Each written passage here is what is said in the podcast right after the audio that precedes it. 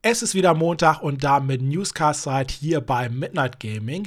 Und es geht gleich los mit einer Einladung. Nicht von uns für eine Grillparty, sondern von Electronic Arts und DICE zu einer Weltpremiere und zwar des neuen Battlefield-Trailers. Am 6. Mai um 22 Uhr wollen sie den im Livestream bei Twitch präsentieren und ich bin da echt gespannt. Das letzte Battlefield kam ja von Riscal Games. DICE hatte ja in der Zeit Star Wars Battlefront gemacht, was mir ehrlich gesagt grafisch sehr gut gefallen hat. Gameplay-technisch hat es mich echt nicht vom Hocker gehauen. Und das Spiel von Risky Games, Battlefield Hardline, sind wir auch mal ehrlich, das war Call of Duty mit ein bisschen Battlefield, aber kein richtiges Battlefield. Und jetzt muss wieder was Vernünftiges kommen, dass man wieder Bock hat auf die Serie. Denn ansonsten, Battlefield 4 ist immer noch recht aktuell und das kann man immer noch gut spielen und grafisch ist auch noch gut. Also Leute, wenn da nichts Vernünftiges kommt, dann bleibe ich lieber bei Battlefield 4. Aber auf jeden Fall eine Neuauflage kommt für alle Horrorfans und zwar nämlich von Resident Evil 4. Capcom Entertainment hat nämlich bei der Bundesprüfstelle gefragt, Mensch, wie sieht's aus? Die internationale Version von Resident Evil, die steht ja auf dem Index. Kann man die nicht runternehmen? Und die Bundesprüfstelle hat gesagt, Mensch, am 29. April, alles klar, ist runter. Und damit darf nämlich im Herbst die Neuauflage, die für PlayStation 4 und Xbox One erscheinen wird, auch endlich in Deutschland in der internationalen Version kommen. Und also für alle Horrorfans, die auf etwas mehr Blut und Gewalt stehen, da kommt was für euch. Apropos was für euch, auch für die Rennspielfans kommt endlich was für den PC, nämlich Forza Motorsport 6 Apex mit dem Untertitel, also der Untertitel ist Apex und das Ganze kommt laut aktueller Pressemitteilung für Windows 10. Ich kann damit nicht sagen, ob es auch unter 8 und 7 funktionieren wird, aber so wie ich Microsoft kenne, kann ich mir durchaus vorstellen, dass es wirklich nur für, für Windows 10 kommt. Die ganze Beta geht los am 5. Mai und soll relativ viel bieten. Einen Karrieremodus, einen Spotlight-Serien und ein bisschen mehr. Also Racing-Fans auf jeden Fall mal reinschauen. Ansonsten gibt es ja Forza nur für die Xbox. Apropos ausprobieren, das geht momentan auch mit Plants vs. Zombie Garden Warfare 2 und zwar nämlich auf der PlayStation 4, der Xbox One und dem PC. Bis zum 10. Mai habt ihr dafür noch Zeit. Könnt ihr euch eine Trial-Version herunterladen und dann 10 Stunden lang spielen. Meiner Meinung nach eine coole Aktion. Wer sich mal überlegt hat, Mensch, das könnte ein Spiel für mich sein, der kann es so ausprobieren oder wer einfach Interesse hat. Und wenn es einem dann nicht gefällt, naja, dann schmeißt man es runter und wenn es einem gefällt, dann kann man es kaufen und den Spielefortschritt der letzten 10 Stunden sogar mitnehmen. Eine coole Aktion, wie ich finde. Lohnt sich auf jeden Fall mal reinzuschauen. Da kann man nichts verkehrt machen. Apropos Themen der letzten Sendung.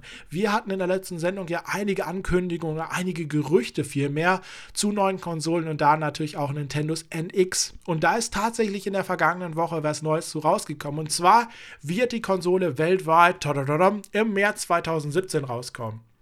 Und jetzt kommen zwei große Überraschungen noch. Mehr ist nicht gekommen. Eigentlich eine große Enttäuschung. Und auf der E3 wird es nicht zu sehen geben. Also noch eine Enttäuschung. Leider, leider, leider. Aber es gibt noch zwei weitere Neuigkeiten in diesem Bereich. Denn man hat jetzt mehr oder weniger erfahren, zumindest laut Aussage von Nintendo, soll der NX nicht unbedingt die Vorgängerkonsole Wii U und 3DS ab, äh, ablösen, sondern vielmehr ein neues Konzept bieten. Also irgendwie parallel. Da bin ich sehr gespannt, was man damit meint. Und The Legend of Zelda wird parallel für NX und Wii U erscheinen, also wahrscheinlich auch irgendwo als Launch-Titel im März 2017. Schade, ich habe eigentlich gehofft, dass das in diesem Jahr noch rauskommt. Und irgendwie ist es auch ein Déjà-vu, denn wer sich zurückerinnert, beim GameCube und Wii hatten wir das genauso. Zelda Twilight Princess ist auch gleichzeitig für beide Systeme rausgekommen. Also wirklich neu ist das mit Zelda und zwei Systemen auch nicht. Das ist halt nun mal ein Topseller. Schade, dass man das so nicht gepusht hat mit der Wii U. Naja gut, kommen wir zum nächsten Thema und zwar nämlich einer traurigen Nachricht. Ich habe die Spiele immer sehr gemocht. Die Rede ist natürlich von den Lionhead Studios. Peter Molyneux hat sie ja gegründet, dann irgendwann Microsoft verkauft und Microsoft hat jetzt gesagt, mm, ja, wir haben irgendwie jetzt wieder nicht so viel Bock auf euch, also schließen wir euch. Viele Titel wurden ja in der Vergangenheit schon eingestellt. Black and White 3 ist nie rausgekommen. Fable kommt kein neues mehr. Das ist ja das Spiel, was zuletzt eingestellt wurde. Ich meine, die hatten auch einige, also ich weiß nicht, ob sich einige von euch noch daran erinnern, The Movies war auch ein richtig cooles Spiel. Ist auch nie wieder was zu gekommen. Schade, schade, dass das so runtergedümpelt ist. Eine Zeit war ja Lionhead Studios wirklich an zig Titeln und dann immer kleiner und jetzt zu. Es hat leider auch niemand übernommen. Viele Mitarbeiter hatten zum Glück vorher schon eine neue Stelle. Die letzten sind dann, wie gesagt, jetzt am Freitag, den 29. April entlassen worden. Da war der letzte Arbeitstag. Schade, dass so eine Ära vorbeigeht, aber das ist ja nicht das erste Studio, was unter Microsoft oder ähnlichen Firmen geschlossen wird. So, und dann geht es nämlich auch schon wieder weiter mit einer tollen Nachrichten, denn in dieser Sendung haben wir unheimlich viele Sachen, die ihr selbst ausprobieren könnt. Jetzt auch wieder, wenn ihr eine PlayStation 4 habt, nämlich Niho. Ich hoffe, ich spreche es richtig aus. Was ist das Ganze erstmal? Also erstmal gibt es das als Alpha-Demo momentan vom 26. April ab. Ist jetzt schon ein bisschen her, bis zum 5. Mai, also ein paar Tage habt ihr noch. Und zwar braucht ihr dafür einen PSN-Account und PlayStation Plus-Mitgliedschaft. Wenn ihr die nicht habt, könnt ihr das leider nicht nutzen. Aber wenn ihr es habt, könnt ihr euch das runterladen. Und das ist so eine Mischung. Ja, am besten lässt sich das beschreiben. Man nimmt Dark Souls 3 und packt es in Japan-Setting. Also meiner Meinung nach richtig, richtig cool. Ich habe es schon ziemlich weit durchgespielt. Es gibt auch einen kleinen Goodie, den man sich ja spielen kann. Den habe ich auch schon. Das heißt, wenn man nämlich die erste Mission, die es in, diesem, in dieser Demo gibt, durchspielt, dann bekommt man für spätere Spiele, wenn man es sich kauft, ja so eine Art DLC, den es dann später auch nicht zu kaufen gibt.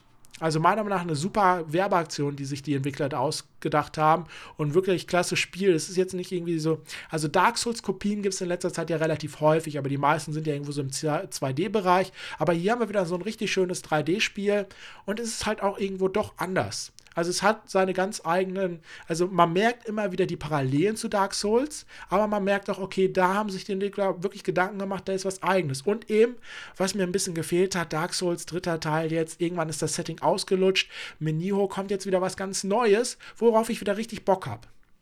Und das ist damit also, wie gesagt, PlayStation Network einfach mal um eingeben, N-I-O-H und dann solltet ihr das finden. Wenn ihr PlayStation Plus habt, könnt ihr es ausprobieren, völlig kostenlos. Und wenn ihr es soweit gespielt habt, gibt es sogar noch ein gratis DLC. Und dann geht's weiter. Mensch, wenn alle das machen, muss es doch auch Bethesda machen oder ein Game Launcher. Wir haben Steam, wir haben GOG, wir haben, weiß ich nicht was, von, von Trineworlds gibt es was, von Nexon, von Epic Games, wir haben Battle.net, wir haben Origin, wir haben Uplay und hast du nicht gesehen. Und jetzt gibt es auch eine Alpha-Version des Game Launchers von Bethesda. Mensch, als ob der PC nicht schon genug zu tun hätte. Ich bin da immer so ein bisschen skeptisch, weil ganz ehrlich, die meisten Clients braucht man nicht oder braucht man halt nur für ein Spiel.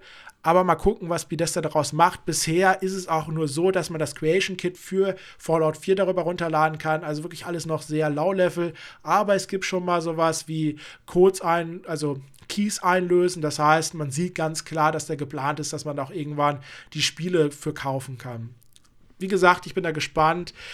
Ein Vorteil hat es ja, je mehr Shops gibt, desto höher ist natürlich der Markt oder desto größer ist der Markt und der Konkurrenzkampf. Das heißt, wenn es bei Steam nicht im Angebot ist, kriege ich es vielleicht bei Origin und ist es bei Origin nicht im Angebot, kriege ich es vielleicht demnächst bei Bethesda. Naja, ein Vorteil gibt es da immerhin.